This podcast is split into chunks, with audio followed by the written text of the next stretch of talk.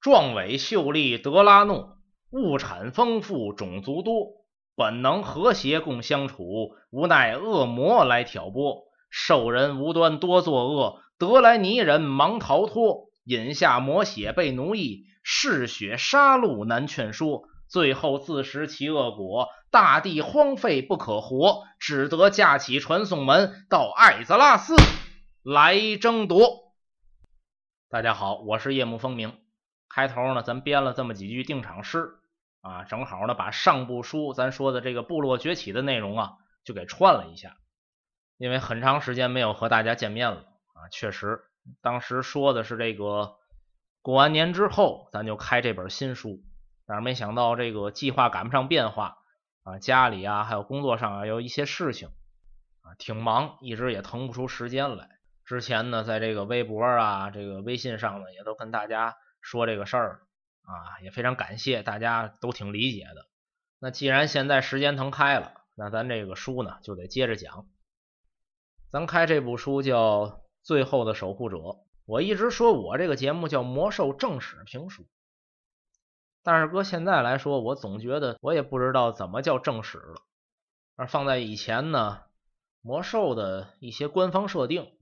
啊，官方小说啊，游戏里的规矩的任务，你按着这个走，那就算是正史。但是后来这个随着暴雪的，大家也都知道啊，暴雪喜欢吃书。这个暴雪到后来出了《魔兽世界》的编年史啊，到现在呢应该是三卷，但是咱卷一、卷二有中文版，这个卷三啊也不知道新兴出版社什么时候出中文，也没有消息。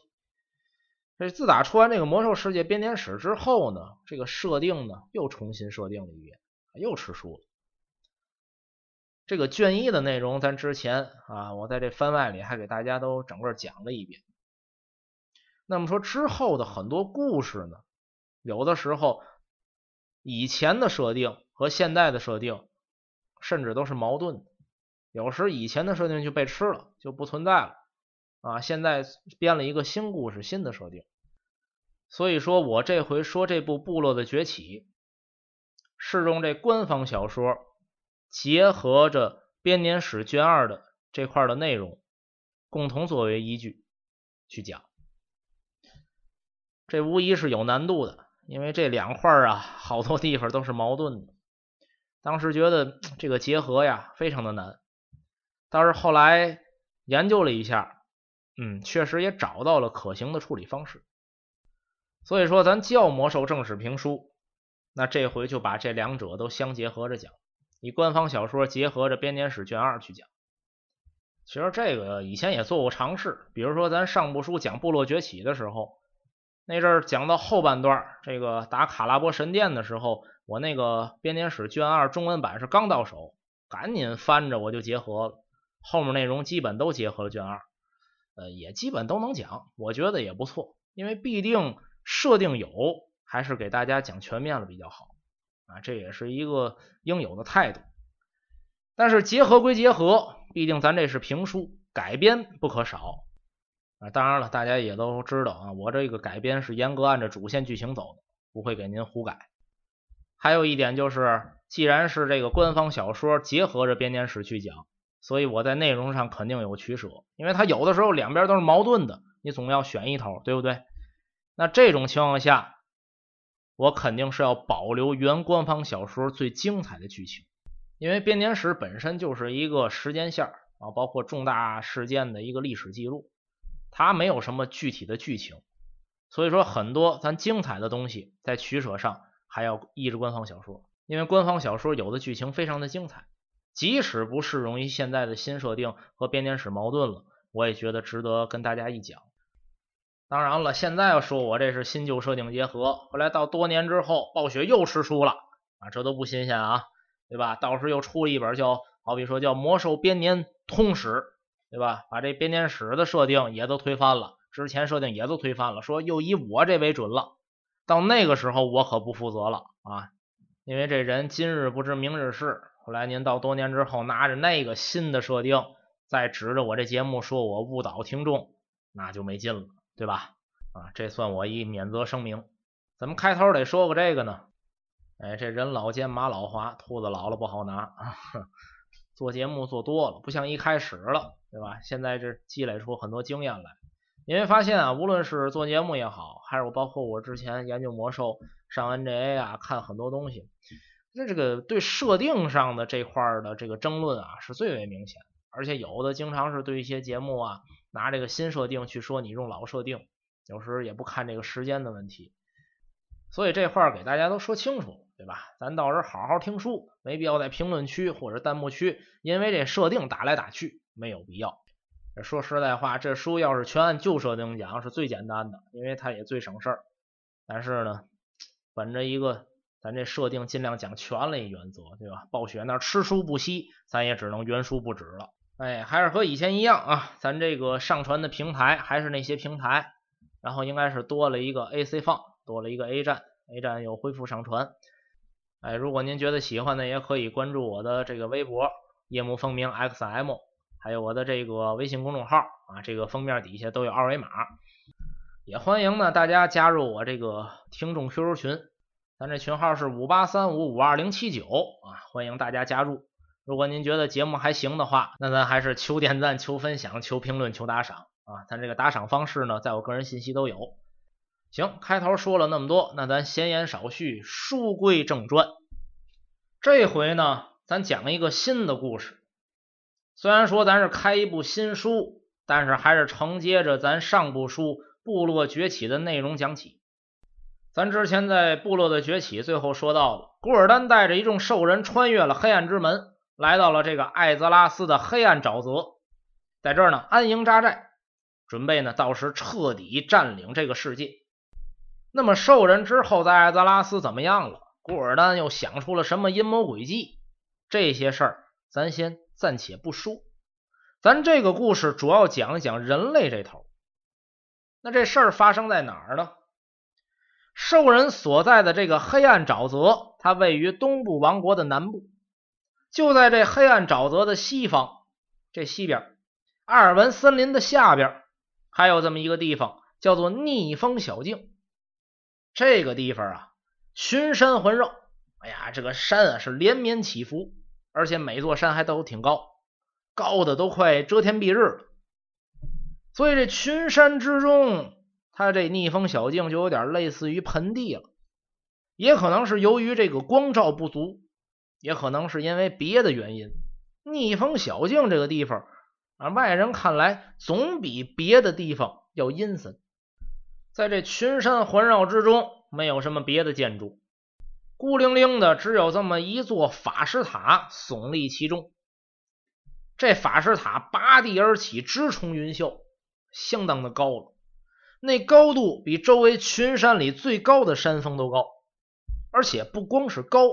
占地面积也大，这塔不是跟别的法师塔一样指天杵地的，跟个烟囱一样，不是那样。这塔本身的占地面积就不小，而且塔周围还有建筑，连着很多附属建筑啊，一些小房子呀，或者过渡过来的都连着这塔。老远一看，占地面积非常大，整个这塔身用大块的白砖砌成。不过能看得出来，这个塔挺古老的。应该是有不少年头了，这白砖啊看着都发黑了。塔的周围一些建筑呢，有的呢也不是说屋顶啊，或者说砖墙都完好了，也有破损的地方。但是整体还是非常威严的。虽说是一座法师塔，从远处一看，这座建筑和一个古堡相仿，非常壮观。这座法师塔有个名字。叫做卡拉赞啊！一提这名，我估计玩过魔兽的朋友应该都不陌生啊。著名的副本是人类王国星界大法师麦迪文的住处，所以说这塔呢又称为叫麦迪文之塔。这个麦迪文就更有名了，是目前人类里非常强大的一位法师啊，被称为星界大法师，法力高强，但是这人很少出去。一直在这卡拉赞里居住，为人呢挺神秘的。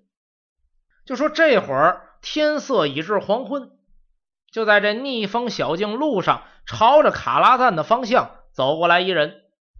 这人看岁数啊，也就十六七岁，是一小伙子，一头棕色短发，但是被风吹得挺乱。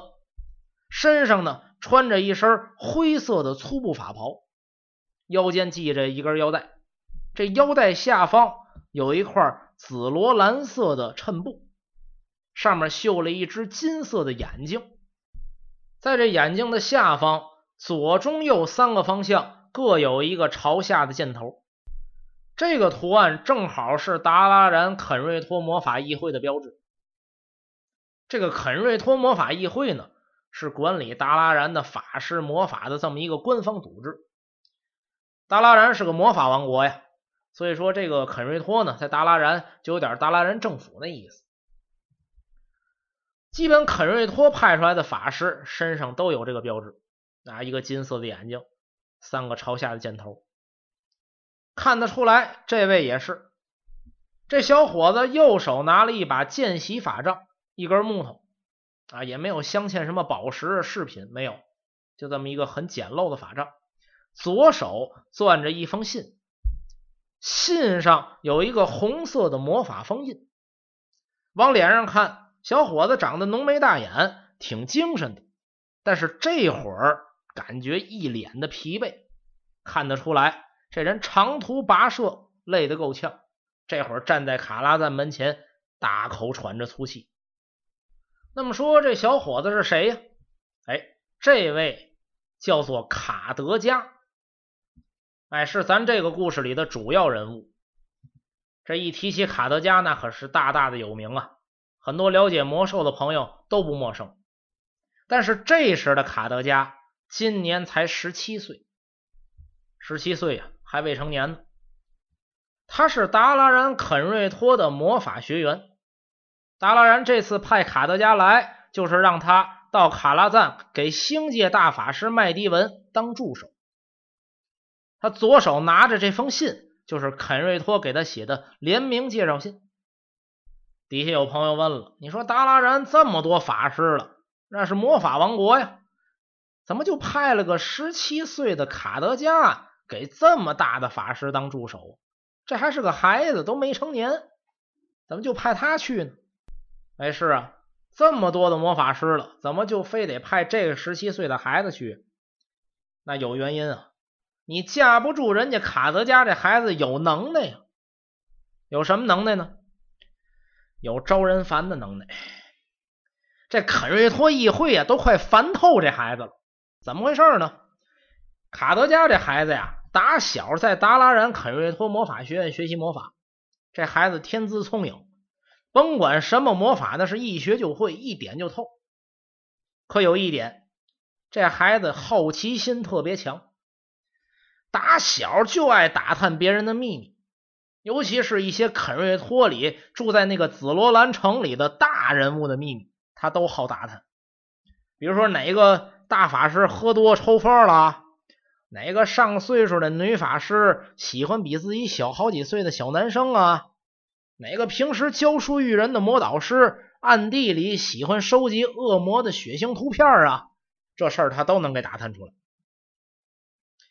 按说这都是人的隐私。对吧？大家都懂得点藏着掖着，你不好打探。架不住卡德加这孩子有这个能耐。这孩子知道，想知道什么事儿，就得找什么人聊天哎，通过和这些人的聊天他就能从内容里找到自己想要的情报，整理出线索，最后把他想打探的消息打探出来。估计这卡德加要是玩逆转裁判啊，应该是一把好手。而且您别忘了，这孩子是一个法师，他自己能研究点小魔法呀，或者做点什么小的魔法物品啊，这些东西呢，可以方便他偷听偷看。所以很多的大法师到后来都不敢跟卡德加这孩子说话，跟这孩子话一多，自己就没秘密了。虽说卡德加这孩子这毛病不好吧，但是呢，你要说只打探点个人隐私吧。这事儿倒也不是很大，但是这孩子后来能耐太大了啊，觉着打探这个人隐私啊，不太过瘾，开始啊盯上了这个肯瑞托议会的秘密。哎，他想打探打探议会里这些人这神神秘秘的都干什么。这孩子挺厉害，就凭着自己一人之力，他调查出了很多议会里的机密情报。比如说，以前有个大法师，德高望重的大法师叫阿雷克西斯，突然间这人就人间蒸发了，是失踪了，是死了，还是怎么回事？议会对这事儿只字不提，肯瑞托就把这事儿给消息封锁了啊！别人也不问，肯瑞托也不说。卡德加愣是凭着一点蛛丝马迹查出了一些线索。还有更厉害的，这卡德加愣是靠着自己的这些调查，查出了达拉然除了肯瑞托这个官方组织以外，还可能有其他的秘密组织，而且这个隐秘组织的能力应该比这个官方组织还要强大。但是呢，他只调查出那么多，这就很厉害了。咱以前节目说过，达拉然的隐秘组织呢，就是提瑞司法议会。这看意思，小卡德加这就快查出来了。这下肯瑞托这帮高层可坐不住了。好，这孩子是个麻烦啊。虽说这孩子挺聪明，也没什么坏心眼儿，但是这打探能力也太强了。而且这毛病不好，就好打探消息。你这要不管，达拉然这点机密，早晚都得让他打探走了呀。哎，正巧这个卡拉赞有个星界大法师麦迪文。这个麦迪文啊是个怪人，他可以说是人类里最强大的法师。但是呢，这位几乎不和肯瑞托来往，成天呢就在他那个法师塔卡拉赞里待着。而且肯瑞托多次很客气的邀请麦迪文来咱议会去沟通啊，或者说共同的这个去交流，也都被回绝了。肯瑞托这点儿呢就耿耿于怀，挺生气。心说：“你麦迪文瞧不起谁呀？那人类法师都归我们肯瑞托管，怎么就你特例呢？”可是肯瑞托生气归生气，这麦迪文法术很强大，即使是肯瑞托议会也不敢把麦迪文怎么着。可是麦迪文平时干什么，在这卡拉赞里头研究什么？而且据说卡拉赞里这些这个图书馆里的书非常全，他都看什么书？他都研究什么魔法？对这块儿，肯瑞托很好奇，曾经多次派出一些人打探，也都没有结果。这个麦迪文就给肯瑞托的感觉有能力，但是很神秘。哎，这回行了，咱这回有个卡德加呀，这孩子不是好打探消息吗？咱就给往麦迪文身边一送，哎，明面上呢当个小助手，暗地里呢。咱给他点任务，让他呢帮咱打探打探麦迪文身边的情报。他要是真能打探点有价值的情报，那可太棒了。可是如果打探不出来，这倒也没关系，给这孩子放远点这孩子在达拉然就是个祸害，给他扔远点也不至于坏我们的事儿。哎，这挺好，一举两得。肯尔托打定主意了，就把卡德加叫来了。说呀，组织上决定了，让你去卡拉赞给星界大法师麦迪文当助手，这是个进修学习的机会呀，你可得好好把握啊！虚心的向人类最强大的法师学习，认真帮助他的工作，这对你来说是个成长的机会，也是无上的光荣啊！凯瑞托是一嘴的官腔，这当然了。你也是咱们肯瑞托的法师，那去了也别白去，对吧？咱这有一些工作可以交代给你啊，这有一帮法师交代。有的说了，你给我问问麦迪文他母亲当时和恶魔作战的事儿；还有的说了，卡拉赞那个图书馆里藏书众多，你给我翻出来那里面所有有关精灵的历史啊。还有人跟卡德加说了。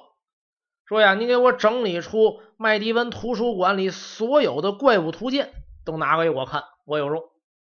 嗯，还有图鉴，这法师估计是玩口袋妖怪的。而且呢，麦迪文平时都干什么？他的一些情报，他都研究什么魔法？有什么新的一些学识能汇报的，也要和我们及时汇报。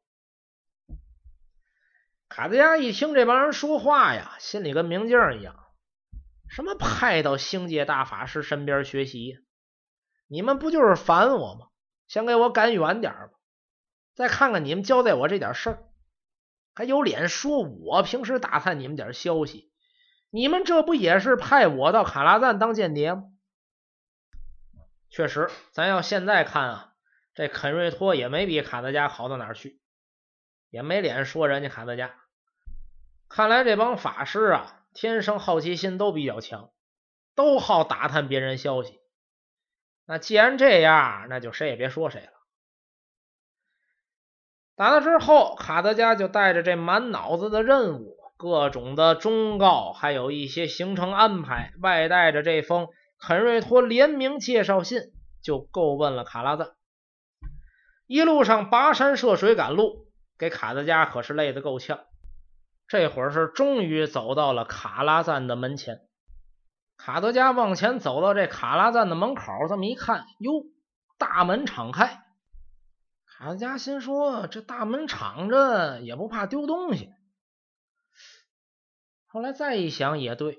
这是星界大法师的法师塔呀！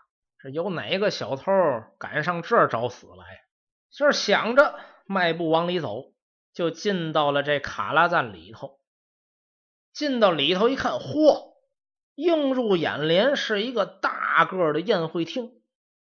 这宴会厅真不错，白砖铺地，黑色大理石的柱子，柱子上还有金色的花纹。这里空间不小啊！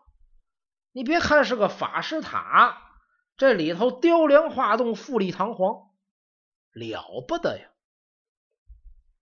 卡德加心想：哎，这不愧是星界大法师的住处，那普通人家哪有这个呀？哎呦，这大宴会厅啊，这大块空地儿，少说得有七八十平米呀！哎呀！可是我看也没人跳舞啊！卡德加正自己在这瞎琢磨呢，忽然间看这宴会厅上出现了一个人影哎，海家再一看，这人影又不见了。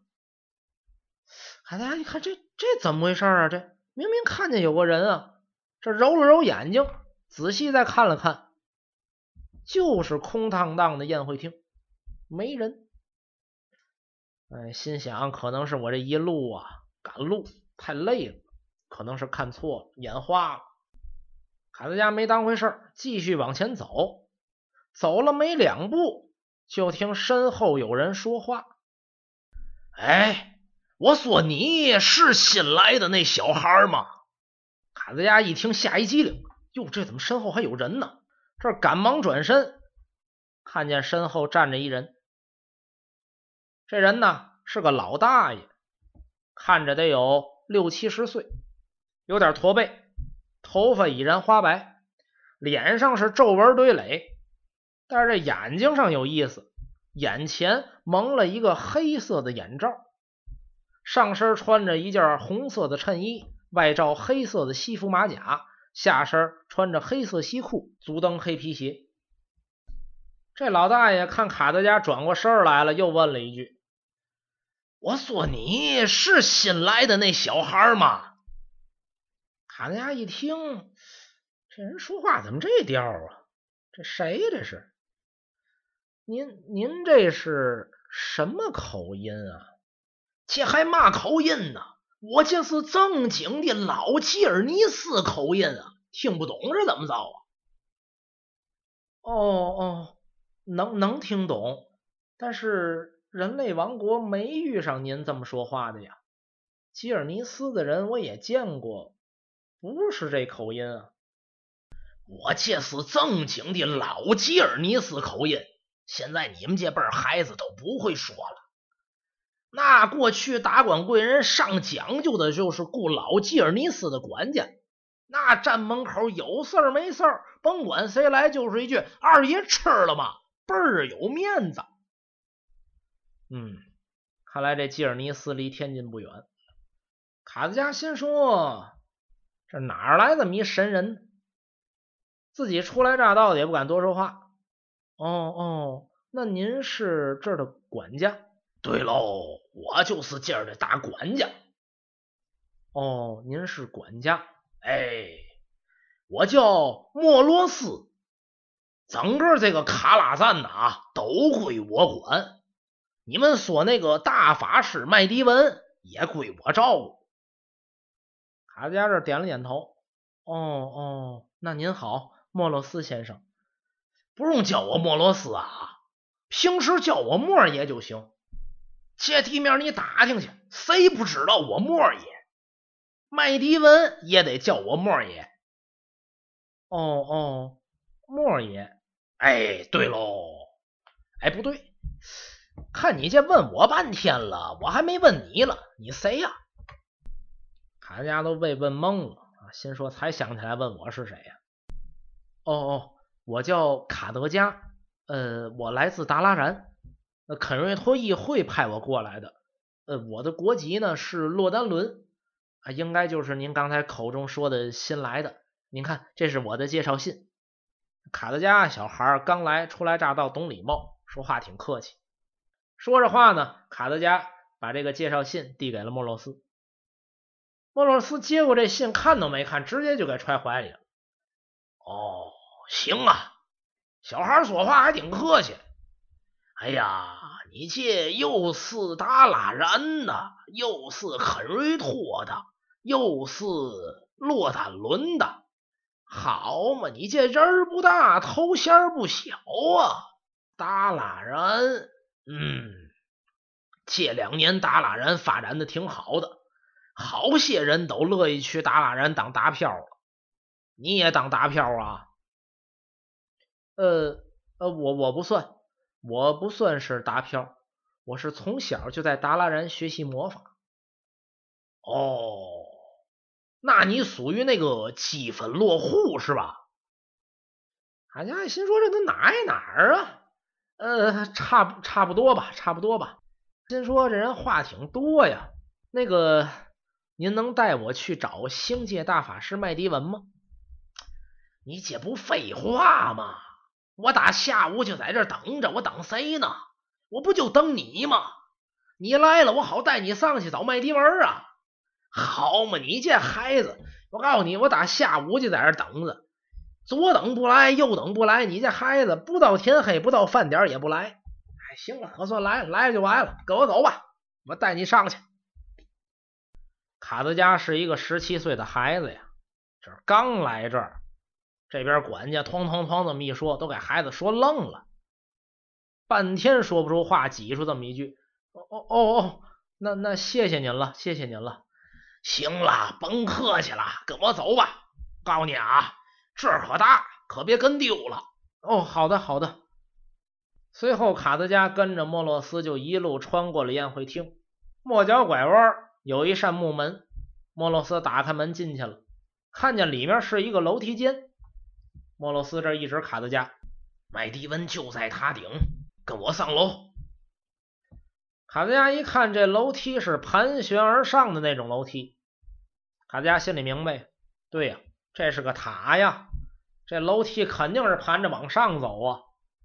可是他看着这塔是真高啊，看这楼梯都看不见顶儿，心里有点肝颤。心说：“我这从达拉然坐船漂洋过海，又穿越了整个艾尔文森林，之后翻越了好几座大山，我一路没歇，来到了逆风小径，这最后又走到卡拉赞。”这一路根本就没怎么休息，我这到现在也没吃东西。这刚一进屋又得爬楼梯，这楼梯要短也行。我的天哪，这塔多少层啊？我都看不见这楼梯顶。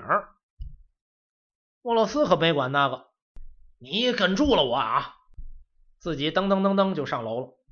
你别看莫洛斯是个老头，上楼还挺快。卡德加一看这莫洛斯都上去了，哎哎。您您等会儿我呀，您等会儿我呀。哎，我也爬吧，也跟着就上楼了。你想，卡德加刚来的时候，时至黄昏，太阳那会儿就快落山了。这会儿天已经是完全黑了，楼道两侧亮起了灯火。这两侧的灯火呀，是一种蓝色的火焰。卡德加看着挺好奇，随手这么一摸，哎，不烫手，没有温度，就把手伸进火里都没事儿。哎，心说这是冷光源啊。卡德加大小也是达拉然的法师啊，这种冷光源在达拉然也见过。达拉然一般用一些荧光的奥数水晶做光源，或者说呢，用一些魔网的节点也能发光。但是这种蓝色的冷火，卡德加还是头一次见。心说不愧是星界大法师的住处啊！你看这所有的物品就是不一样。接着走，再一看，莫洛斯都上去两层。莫洛斯这朝下看卡德加，我说你快点行吗？哦，好的好的。卡德加心说，这也别光上楼啊，这多少层啊，我也不知道。说会儿话吧，说会儿话的话，这个还能分散点注意力，还不显得那么累。这一抬头，哎，我说莫爷呀，啊，干嘛呀？莫洛斯比他高两层呢，在上面听不清。我说莫爷啊，您认识星界大法师麦迪文多长时间了呀？小孩儿没话搭个话。莫洛斯在上面都没回头。哎呀，那可有年头了。当初麦迪文也就二十出头，他妈妈就把这孩子交给我照顾了。你就想去吧，几十年了。卡家一听，嚯，这是个老管家呀！哦，那莫爷呀，这塔里除了您和星界大法师之外，还有别人吗？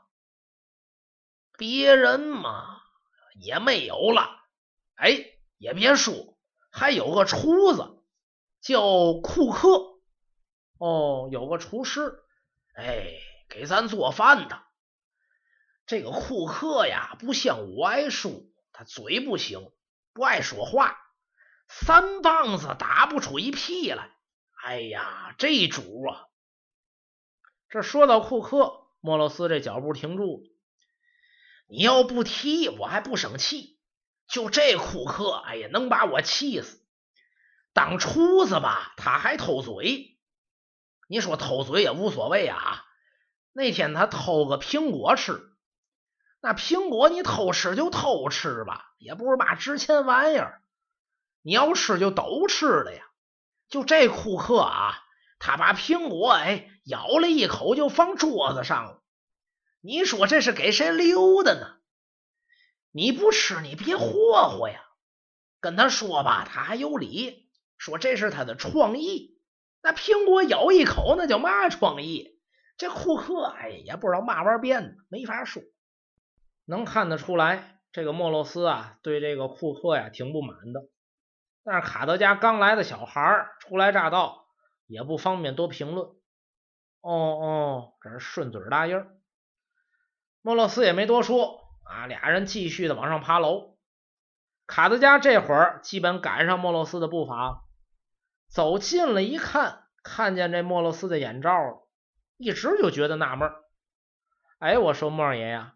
您为什么要戴一个眼罩啊？您这走路不会蒙着看不见吗？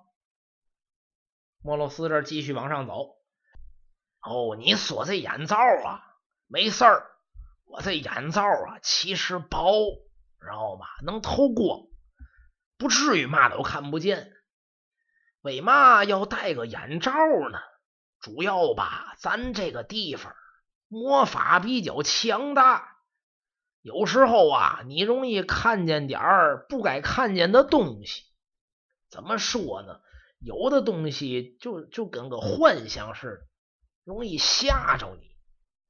除非你像我在的比较小心在意。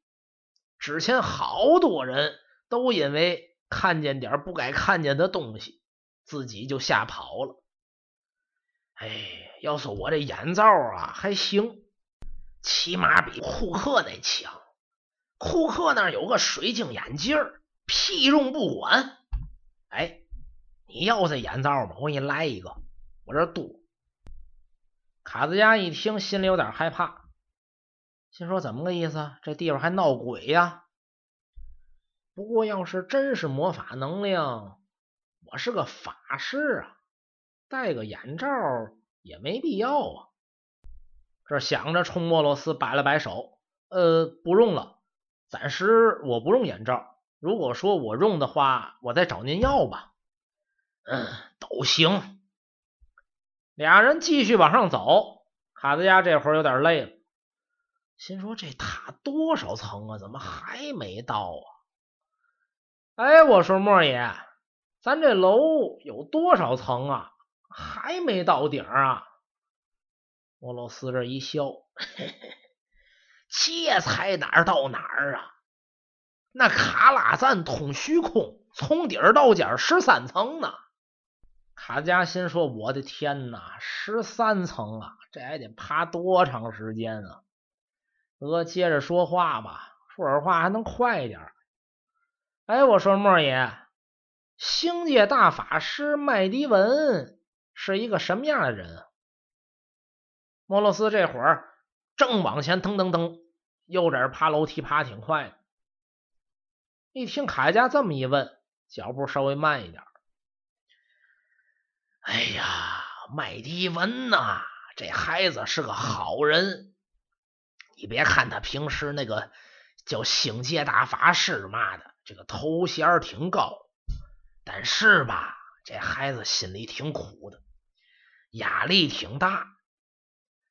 哎，这点我知道。你们能来人帮帮他呢？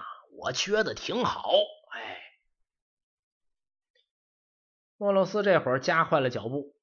行了啊，别问了啊，赶紧吧，还有一两层这就到了，赶紧跟着我，赶紧上啊！这说完这话，莫洛斯噔噔噔噔噔，脚步又加快了，往上爬。卡加一听这句话，倒是有了希望了。对呀，还有两层就要到塔尖了。这会儿也加快了脚步，跟上了莫洛斯。功夫不大，俩人终于登上了塔的顶楼。这卡拉赞塔顶楼是个天文台，这天文台的楼顶和墙壁全是晶格的玻璃窗，尤其是楼顶，类似于那种穹顶的天窗，干净的是一尘不染。这会儿天已经完全黑下来了，在天文台上。透过那些玻璃窗，就可以看到天上完整的星空，煞是好看啊！天文台内部比较黑暗，有几个小个的灯火照明，中央有一个大火炉，周边的桌子、条案上摆满了各种的书籍、笔记，还有各种的地图。就在这天文台窗户边上站着一中年男子。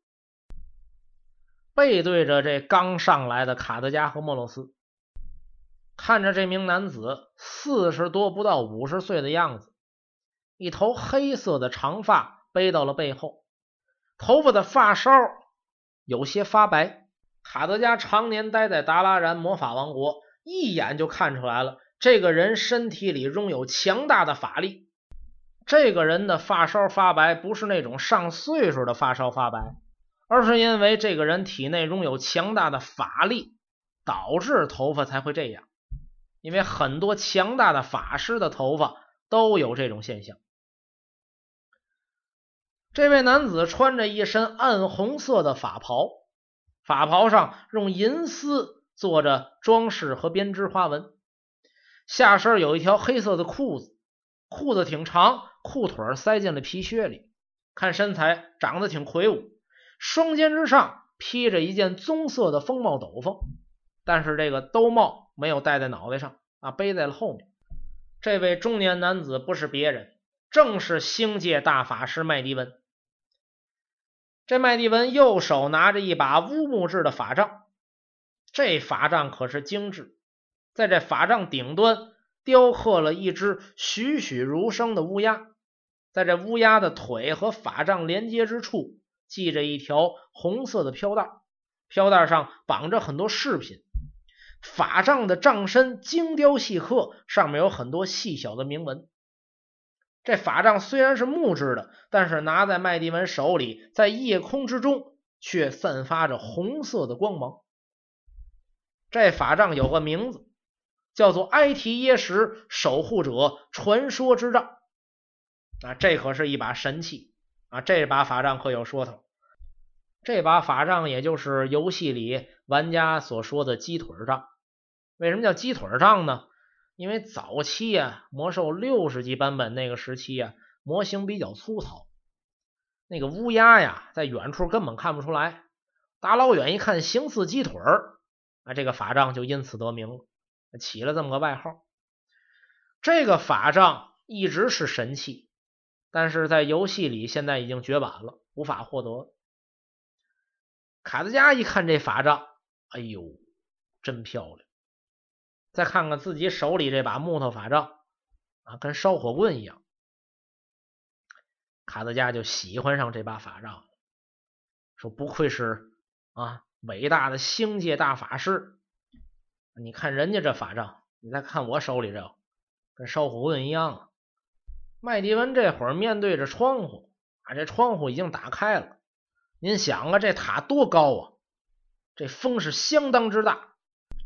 这风吹的麦迪文是头发飞散，衣角飘动，身后的披风是飘扬而起。老远一看，麦迪文好像天神下凡一般。卡德加心说：“哎呀，不愧是星界大法师，太帅气了，气度不凡呐！”卡德加这心里正感叹呢，就看莫洛斯一下就过去了，三步并两步，赶紧就跑到麦迪文身边。一下就把麦迪文前面这窗户哐当一下就给关上。哎呀，文儿啊，这大高层的风多大呀？你还开个窗户，这大风再给你吹病了。大冷天的，你这干嘛呀？麦迪文这帅不过三秒，感觉挺尴尬，转过身看了一眼莫罗斯。呃，没事儿，没事儿，莫爷。没事就这一转身，卡德加看见麦迪文的脸了。麦迪文有一双黑色的浓眉，眼瞳是翠绿色的，海下胡须微微发白。海下人一看，哦，麦迪文还真叫莫洛斯莫爷，啊，这莫爷还真是有名啊。莫洛斯还在旁边不依不饶呢。嘛叫没事儿？这大冷天你开个窗户，你不有病吗？这干嘛呀？你穿秋裤了吗？麦迪文挺尴尬，呃，穿了，穿了，穿了。说着话，看了一眼卡德加，呃，先不说这个，这位是……哦，对对对对对，嗨，我也光说别的忘了，这个给你。说着话，莫洛斯从怀里。拿出了卡德加的介绍信，递给了麦迪文。